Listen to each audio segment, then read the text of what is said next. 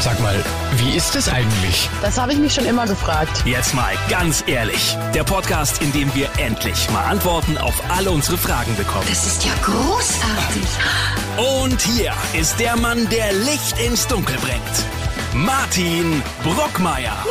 Jawohl, da bin ich wieder. Schön, dass ihr dabei seid hier bei Jetzt mal ganz ehrlich. Auf die Folge heute freue ich mich als kleiner Sportfreak ganz besonders, denn heute steigen wir in den Ring. Heute geht's um das Thema Boxen. Die meisten werden jetzt gleich Axel Schulz vor Augen haben, wenn es ums Thema Boxen geht, aber auch Frauenboxen. Und das auch sehr, sehr erfolgreich.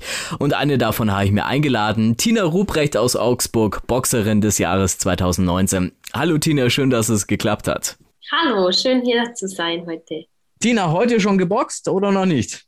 Nein, heute noch nicht. Erst am Abend ist das Training. Immer am Abend oder läuft es auch manchmal ähm, nee, nicht immer. Also es kommt immer auf den Tag an. Ähm, wir haben auch in der Vorbereitung oft zweimal am Tag Training, aber jetzt eben heute nur abends. Okay, ich habe schon anfangs gesagt, Axel Schulz haben die meisten vor Augen oder Männer, Muhammad Ali, das große mhm. Idol von vielen. Wie reagieren Leute, wenn sie dich zum ersten Mal sehen und du sagst, ja, ich bin Profiboxerin? Wie ist da meistens die Reaktion? Also ist eigentlich fast immer die gleiche Reaktion. Erstmal, warst du? Weil, gut, man muss auch dazu wissen, ähm, auch wenn man mich jetzt nicht sieht, ich bin 1,52 Meter und wiege 47 Kilo. Also ich bin jetzt vielleicht nicht das typische Klischee, das man sich vorstellt, wenn man an den Boxer denkt. Mhm. Und ja, dementsprechend ist natürlich auch immer die Reaktion dann. Liegt es nicht nur an deiner Größe? Ich bin jetzt auch nicht unbedingt viel größer als du sondern auch daran, dass sich immer noch dieser Stereotyp hält, nur Männer boxen und wie könnt ihr Frauen denn euch bitte schlagen? Ja, beides, beides tatsächlich. Also natürlich zum einen, weil ich klein bin, aber schon auch ähm, als Frau. Es ist langsam im Kommen, aber die Leute haben halt immer noch diesen Stereotyp, äh, Boxen ist ein Männersport, ist es auch immer noch. Es ist einfach eine Männerdomäne, aber das Frauenboxen hat sich halt äh, wahnsinnig weiterentwickelt, wenn man mal so zurückschaut und im Moment erlebt es Gott sei Dank nach äh, langer Zeit auch mal wieder so ein bisschen jetzt einen Boom. Nicht unbedingt in Deutschland, aber vor allem in England und auch in Amerika drüben, da geht schon einiges. Wie ist es in Deutschland? Wie weit verbreitet ist es da? Also hier in Augsburg haben wir dich, dann haben wir Niki Adler, Tina Schüssler haben wir auch noch. Ähm, die sind ja beide schon in, in Boxrente. Ja, fast schon, ja. Wie ist da, wenn du sagst, in England ist da mehr los? Wie ist es in Deutschland hier aufgestellt?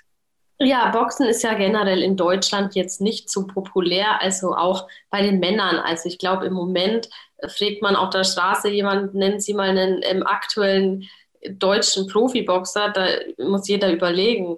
Aber es gibt gute Boxer und Boxerinnen, aber ja, es ist halt einfach nicht, bekommt halt einfach keine Medienaufmerksamkeit hier in Deutschland. Und das hatte mal so ein Hoch zu Zeiten von Henry Maske und Regina Halmich, die hat ja auch das Frauenboxen etabliert in Deutschland. Aber danach ist dann einfach wieder bergab gegangen. Und mhm. ähm, ja, in England ist es ganz anders. Da ist ja Boxen sowieso äh, fast schon Nationalsport. Die Leute lieben Boxen, sie fahren da voll drauf ab. Und auch Frauenboxen wird da jetzt total gepusht. Aber das kann man echt überhaupt nicht vergleichen, leider mit Deutschland, ja. Die meisten werden sich jetzt fragen, wie wird man als Frau Profiboxerin? Wie bist du dazu gekommen? Naja, also ähm, da liegt schon eine lange Amateurlaufbahn auch zugrunde. Also ich habe Boxen angefangen, da war ich zwölf damals. Okay. Und ähm, ja, ich habe dann ähm, eben, ich war dann viermal deutsche Meisterin bei den Amateuren, war dann auch mit der Nationalmannschaft viel unterwegs und mein Traum war natürlich, wie von jedem Sportler, damals auch immer Olympia. Aber Frauenboxen wurde ja erst 2012 olympisch überhaupt zum mhm. ersten Mal. Und da es in jeder Sportart nur einen gewissen Medaillenspiegel geben darf, haben die eben bei den Männern drei Gewichtsklassen gestrichen und dafür drei Gewichtsklassen für die Frauen gemacht.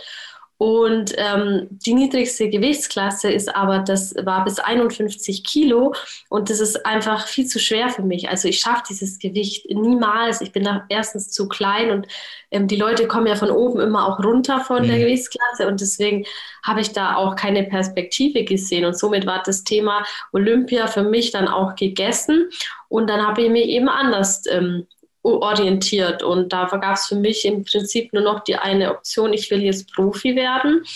Und das haben wir dann auch gemacht, ja. Wie bist du dann aufs Boxen überhaupt als Sportart, wenn du sagst, Amateur hast du angefangen, wie bist du da aufs Boxen gekommen? Also manche, die Frauen fangen ja eher mit Ballett, sage ich jetzt mal an. Ja, ähm, ich bin da auch eigentlich zufällig reingerutscht. Also los ging es mit dem Kickboxen bei mir. Okay. Damals durch ähm, einen Kindheitsfreund, der das eben selber gemacht hat. Und da bin ich dann mit ins Training und habe das ausprobiert und ja, fand es einfach total äh, cool. Und der Sport hat mich gleich äh, sofort gefesselt. Und habe dann eben auch sehr schnell den Traum entwickelt, dass ich in dem Sport auch was erreichen möchte und bin dann aber eben nach eineinhalb Jahren, habe ich dann zum klassischen Boxen gewechselt. Also Kickboxen ist ja mit Füße, für die, die mhm. es nicht wissen, und Boxen eben nur die Fäuste. Und ja, das hat mir einfach viel mehr gelegen und viel mehr Spaß auch gemacht. Und dann habe ich eben, bin dann 2000 sieben im Boxclub Hahn gelandet, das ja auch heute noch mein, ähm, meine Trainingsstätte ist in Augsburg. Und wie haben dann deine Trainer reagiert, wie du zu denen gekommen bist und gesagt hast, hey, ich will jetzt boxen? Die haben mich eigentlich gleich äh, aufgenommen und ja, die haben dann schon gemerkt nach so ein paar Trainingseinheiten, dass ich das ernst meine und dass ich auch Talent habe. Also das haben die dann schon sehr schnell natürlich auch erkannt und mich dann dementsprechend auch äh, gefördert natürlich. Wie sieht denn so ein Training als äh, Profiboxerin aus? Wie kann man sich das vorstellen? Wie oft in der Woche musst du da in den Ring steigen? Mm, also es ist ganz unterschiedlich. Ähm, das kommt ganz darauf an, in welcher Phase der Wettkampfvorbereitung man sich gerade befindet. Also und Boxtraining ist auch sehr, sehr vielseitig. Also das besteht ja nicht nur aus dem Boxtraining selber, sondern wir haben auch das Krafttraining, ähm, Laufen. Ich mache nebenbei noch olympisches Gewichtheben für die Explosivkraft. Mhm. Und dann gibt es aber auch bei den Boxeinheiten selber unterschiedliche Einheiten. Das ist mal eine Einheit mehr für die Kraftausdauer. Da arbeitet man dann so mit Kurzhanteln oder auch mit dem Medizinball. Und dann gibt es aber natürlich das Sandsacktraining und das Partnertraining. Das heißt, je spezifischer und näher wir zum Wettkampf kommen, desto mehr Partnerübungen bauen wir auch ein, bis am Ende dann eben die Sparringsphase kommt. Das ist so die wichtigste Phase. Das ist dann wirklich der Trainingswettkampf, wo man dann auch über die Kampfdistanz geht, ähm, mehrmals in der Woche. Wie lange dauert da die Wettkampfvorbereitung, wenn du einen Wettkampf vor dir hast? Also wenn es jetzt die Weltmeisterschaft ist, das sind ja dann immer zehn Runden, a zwei Minuten, dann geht die Vorbereitung in der Regel acht bis zehn Wochen intensive Vorbereitung wenn du dann Sparring machst, machst du das dann mit einer Frau in deiner Gewichtsklasse oder mit einem Mann? Also wir versuchen natürlich schon ähm, geeignete Partnerinnen für mich dann zu finden, was aber wirklich oftmals äh, nicht so einfach ist, weil es einfach in meiner Gewichtsklasse allein in Deutschland schon fast niemand gibt und dann brauchst du ja schon auch ein entsprechendes Niveau, weil die Gegnerin, die ich dann ja im Kampf habe, die sind ja auch kein Fallobst mhm. und da muss man schon dann gefördert werden. Und ja, wir holen dann auch oft ähm, welche aus Sparingspartnerinnen aus der Ukraine oder aus Tschechien oder wo man halt so seine Kontakte hat. Und mittlerweile habe ich auch ein ganz gutes Netzwerk schon ähm, an Leuten, die ich dann fragen kann. Und ja, aber wenn es hart auf hart kommt, dann geht es natürlich auch mit den Jungs. Boxen Männer komplett anders als Frauen, wenn du mit ihnen boxt?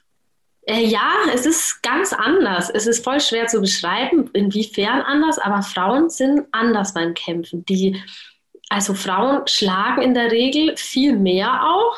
Viel und da mehr? Okay. Ja, da geht es gleich auch immer ab. Ich weiß auch nicht, warum das ist. Aber Männer sind manchmal ein bisschen, die warten mehr, taktieren ein bisschen. Und bei Frauen ist eigentlich ab der ersten Runde Vollgas. Also natürlich kein dummes Rumgeprügel, aber mehr, mehr Bewegung, mehr Schläge. Okay, das, das, hätte ich jetzt eigentlich nicht erwartet. Ich hätte jetzt eher gedacht, dass äh, Frauen mehr ja mehr überlegen fast schon, welchen Schlag sie setzen? Mm, tatsächlich nicht. okay, also schon wieder was dazugelernt. Äh, jetzt kommen wir mal zu deiner Profikarriere. Du hast deinen ersten Profikampf nach 50 Sekunden gewonnen. Ja, das Wie kam es denn dazu? Die Gegnerin so schnell K.O. gegangen oder wie? Ja, also man muss auch dazu sagen, im Profiboxen macht man am Anfang seiner Profikarriere sogenannte Aufbaukämpfe, wo dann halt die Gegner natürlich jetzt auch keine Granaten sind. Und dementsprechend war auch die Gegnerin damals, ich glaube, die war aus Tschechien, keine Granate. und die hat nicht allzu viel äh, entgegenzusetzen gehabt und ist dann eben nach 50 Sekunden auch K.O. gewesen. Aber ja, aber die guten Gegner, die haben ja auch nicht lange dann auf sich warten lassen und dann ging es auch über die Runden. Wie lang war dein längster Kampf? Zehn Runden. Das Zehn Runden, volle Distanz. Und dann, was war das Ergebnis, sage ich jetzt mal für die, die es nicht mitbekommen haben? Ähm, also beispielsweise im letzten Kampf, der ging ja auch über die Distanz. Äh, das war meine dritte oder vierte Titelverteidigung gegen eine Spanierin und da ging es dann ähm, eben nach Punkten habe ich diesen Kampf gewonnen. Kann man sich da die Partner selber raussuchen oder wie äh, wird da ermittelt, gegen wen du da in den Ring steigen musst? Nein, so ganz so einfach ist es nicht. Also zumindest nicht als amtierende Weltmeisterin, sondern der Weltverband, bei dem ich Weltmeisterin bin, die WBC, also das World Boxing Council, die legen einmal im Jahr eine Pflichtverteidigung fest. Also sagen quasi, ich muss einmal im Jahr die und die Gegnerin boxen. Mhm. Aber ich darf auch, das ist, das ist die Mindestanforderung, ich darf auch noch weitere Titelverteidigungen machen wo ich dann zwar einen Gegner aussuchen kann, aber der muss natürlich von der BBC genehmigt werden. Also ich kann schon zu denen sagen, ich würde gern in meiner Freiwilligenverteidigung die und die boxen und dann sagen die aber ja, okay oder nein, geht nicht, die ist zu schlecht oder was auch immer. Sucht man sich dann automatisch leichtere Gegner dann raus bei der Freiwilligenverteidigung? Ich generell mache es nicht. Es gibt aber viele Boxer, die das machen. Aber ich denke mir erstens, ähm, warum soll ich ausgewählte Gegner boxen? Das macht einfach den Sport auch kaputt. Mhm. Und ich wachse ja auch nicht daran. Also ich will ja auch immer mich selber weiterentwickeln und besser werden und wachsen. Und ich glaube, das bringt mir dann nichts. Und ich suche auch immer natürlich die Herausforderung, ist ja klar. Wir haben jetzt gesagt schon, dass du äh, Weltmeisterin bist. Immer noch amtierende, soweit ich informiert bin. Ja, richtig. Wie viele Kämpfe muss man da absolvieren, dass man diesen Titel erlangt? Hm, das ist ganz unterschiedlich. Also du musst schon äh, eine gewisse Erfahrung mitbringen mhm. und es ist auch sehr schwer. Also man kann jetzt nicht einfach sagen, ich will jetzt um die WM boxen, sondern es gibt eine Weltrangliste natürlich, die geht äh, unabhängig von den Verbänden nach Punkten, so wie beim Tennis im Prinzip. Und mhm. je bessere Gegnerrunden du schlägst, desto mehr bekomm Punkte bekommst du auch für den Sieg. Und deswegen auch von vorhin die Frage, wenn ich jetzt eine schlechte boxe und ich schlage die, dann bringt mir das nicht viel, weil dann kriege ich keine Punkte. Ah, okay. Und ähm, je besser also die Gegnerin gerankt ist und je mehr Punkte die hat, wenn ich sie schlage, desto mehr Punkte kriege ich dann auch. Und wenn ich mal ein bestimmtes Niveau dann eben erreicht habe, dann kann ich mal bei der WWC oder bei welchem Verband auch immer für eine WM anfragen. Was aber natürlich auch nicht heißt, ähm, dass die dann sagen ja. Und dann gibt es aber auch ähm, Ausscheidungskämpfe, wo man sich dann quasi qualifizieren kann, um als nächstes gegen die Titelträgerin zu boxen. Du bist ja nicht nur Weltmeisterin, sondern auch Boxerin des Jahres 2019. Wie kommt man ja. denn zu dieser Ehre? Da gibt es halt eine Jury von äh, der Zeitschrift Boxsport. Das ist eine sehr anerkannte Boxzeitschrift in Deutschland. Und die gucken sich halt dann an, wer alles gekämpft hat das Jahr und wählen dann eben einen Boxer als Boxer und eine Boxerin und einen Boxer des Jahres. Genau. Und 2019 hatte ich dann die Ehre. Corona wirkt sich auch auf euch, auf den Boxsport aus. Wie laufen da eure Wettkampfvorbereitungen? Wettkämpfe sind ja im Moment auch für euch wahrscheinlich nicht drin. Genau, also wie du schon sagst, es äh, wirkt sich ganz krass aus. Ähm, ja, das liegt einfach daran, man kann schon veranstalten, ohne äh, Publikum natürlich. Und da aber Boxen ein Randsport ist, ist es halt einfach für uns sehr, sehr schwierig, das dann finanziell zu stemmen ohne Zuschauer. Und ja, das war auch der Grund, warum ich jetzt 2020 gar nicht im Ring gestanden bin. Und ja, das ist natürlich schon ähm, irgendwie, man ärgert sich schon, weil als aktiver Leistungssportler ist deine Zeit natürlich auch begrenzt und jetzt ist so ein Jahr quasi vergangen, wo nichts passiert ist, wo man, wo viel hätte passieren können. Und ja, deswegen hoffe ich, dass jetzt eben dieses Jahr noch was geht. Wie ist es da? Also als Boxerin, Profiboxerin, hangelt man sich ja eigentlich von Wettkampf zu Wettkampf. Bereitet man sich davor. Wenn da jetzt da so eine Flaute ist, das, was, auf was trainiert man dann hin? Ja, das stimmt. Also es ist auch manchmal gar nicht so einfach, ähm, da die Motivation immer zu halten, was mir aber Gott sei Dank immer gut gelingt, weil ich das einfach immer noch nach all den Jahren liebe und immer gern ins Training gehe. Aber man muss natürlich auch mal ein bisschen die Luft dann rausnehmen. Also du kannst nicht immer 100 Prozent sein, das ist unmöglich. Und ja, und dann macht man halt mal ein paar Wochen ein bisschen lockerer. Und ähm, dann macht man auch mal ein paar Wochen überhaupt kein Sparring oder so. Und dann je nachdem, wenn eben dann wieder absehbar ist, okay, da könnte es klappen, dann schraubt man halt das Trainingspensum eben wieder hoch, bis man dann eben ein Datum hat und das ist dann das Ziel, worauf man hin trainiert. Gibt es dieses Datum schon oder ist es noch sehr in ja, der Schwebe? Ja, gibt es schon. Ähm, natürlich sicher ist gar nichts in diesen Zeiten, aber ja, geplant, leider. Ist, genau, geplant ist der 17. Juli in Hamburg und das ganze Event ist eigentlich schon geplant, die Gegnerin steht auch schon fest. Und jetzt hoffen wir nur noch, dass es auch stattfinden kann. Also wir planen das Open Air, also es soll schon auch Zuschauer geben, natürlich mit äh, entsprechendem Hygienekonzept. Und ja, mal abwarten. Ich hoffe, das klappt. Dann heißt es ja eigentlich, du bist mittendrin in der Wettkampfvorbereitung. Ähm, die startet im Prinzip ja mehr oder weniger jetzt oder so in einer Woche ungefähr. Wie äh, ernährt sich da eine Profisportlerin, äh, Profiboxerin in deinem Fall? Also viel Kohlenhydrate oder wie kann man sich das mhm. vorstellen? Ja, doch. Also du musst schon auf deine Ernährung achten. Bei mir ist es so, ich ernähre mich äh, vegetarisch, also ich esse gar kein Fleisch und keine Wurst. Zum einen aus ethischen Gründen, aber auch, weil ich finde eben, dass der menschliche Körper das gar nicht braucht und ich mhm. fühle mich auch ohne äh, genauso leistungsfähig. Und ich versuche halt immer ausgewogen natürlich äh, zu kochen. Also ich koche auch immer selber eigentlich und viel Gemüse und möglichst ähm, ja, wenig industrielle Sachen eben. Aber was nicht bedeutet, dass ich jetzt gar nicht mal nasche oder so. Das denken immer die meisten, dass ich äh, mega diszipliniert esse mal Schokolade, aber das stimmt jetzt auch nicht. Also ein bisschen ja. Leben muss man sich ja gönnen. Also genau, genau. Jetzt kommen wir doch nochmal zum Boxen an sich, zur Technik. In deinem Wikipedia-Eintrag steht drin, dein Stil ist Linksauslage. Was heißt denn bitte schön das? Genau, Linksauslage, ähm, auch genannt Normalauslage, sind alle, die Rechtshänder sind. Also, also ich auch in dem Fall. Wenn genau. Das ist ein bisschen irreführend, weil wieso heißt es dann Linksauslage, wenn ich Rechtshänder bin? Das heißt deswegen so, weil du den Kampf über die linke Seite auslegst, weil links die Führungshand ist. Das heißt, das ist die Hand, die den Kampf quasi mehr oder weniger führt, mhm. die Lücken schafft, damit ich dann meine harte Schlaghand, nämlich die rechte, bringen kann. Und wenn ich Linkshänder bin, ist es andersrum. Dann bin ich Rechtsausleger, weil ich rechts vorne stehe. Ah, schon wieder was dazu gelernt. Jetzt äh, muss ich mich selber outen, dass äh, in meiner Freizeit, wenn es Corona-konform ist, ich mit einem Kumpel ab und zu auch mal den Boxkampf äh, veranstalte. Äh, was kannst du mir da raten? Ich bin jetzt auch nicht viel größer und wiege vielleicht ein bisschen mehr als du, aber auch nicht viel mehr. Ähm, welche Techniken kannst du mir da verraten, dass ich ihn beim nächsten Mal, wenn es wieder Corona-konform zugehen darf, dass ich ihn da umhau?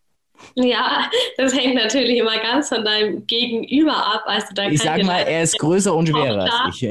Okay, also wenn er größer ist, dann musst du natürlich immer versuchen, als kleiner Mann auf die kurze Distanz, das ist deine Distanz zu kommen. Und da ist natürlich immer der Nahkampf, dann ist unsere Waffe weil wir da einfach stark sind und ja, im Nahkampf am besten viele schnelle Kombinationen, Körper, Kopf äh, variieren und dann kriegst du da bestimmt ein bisschen was äh, gebacken.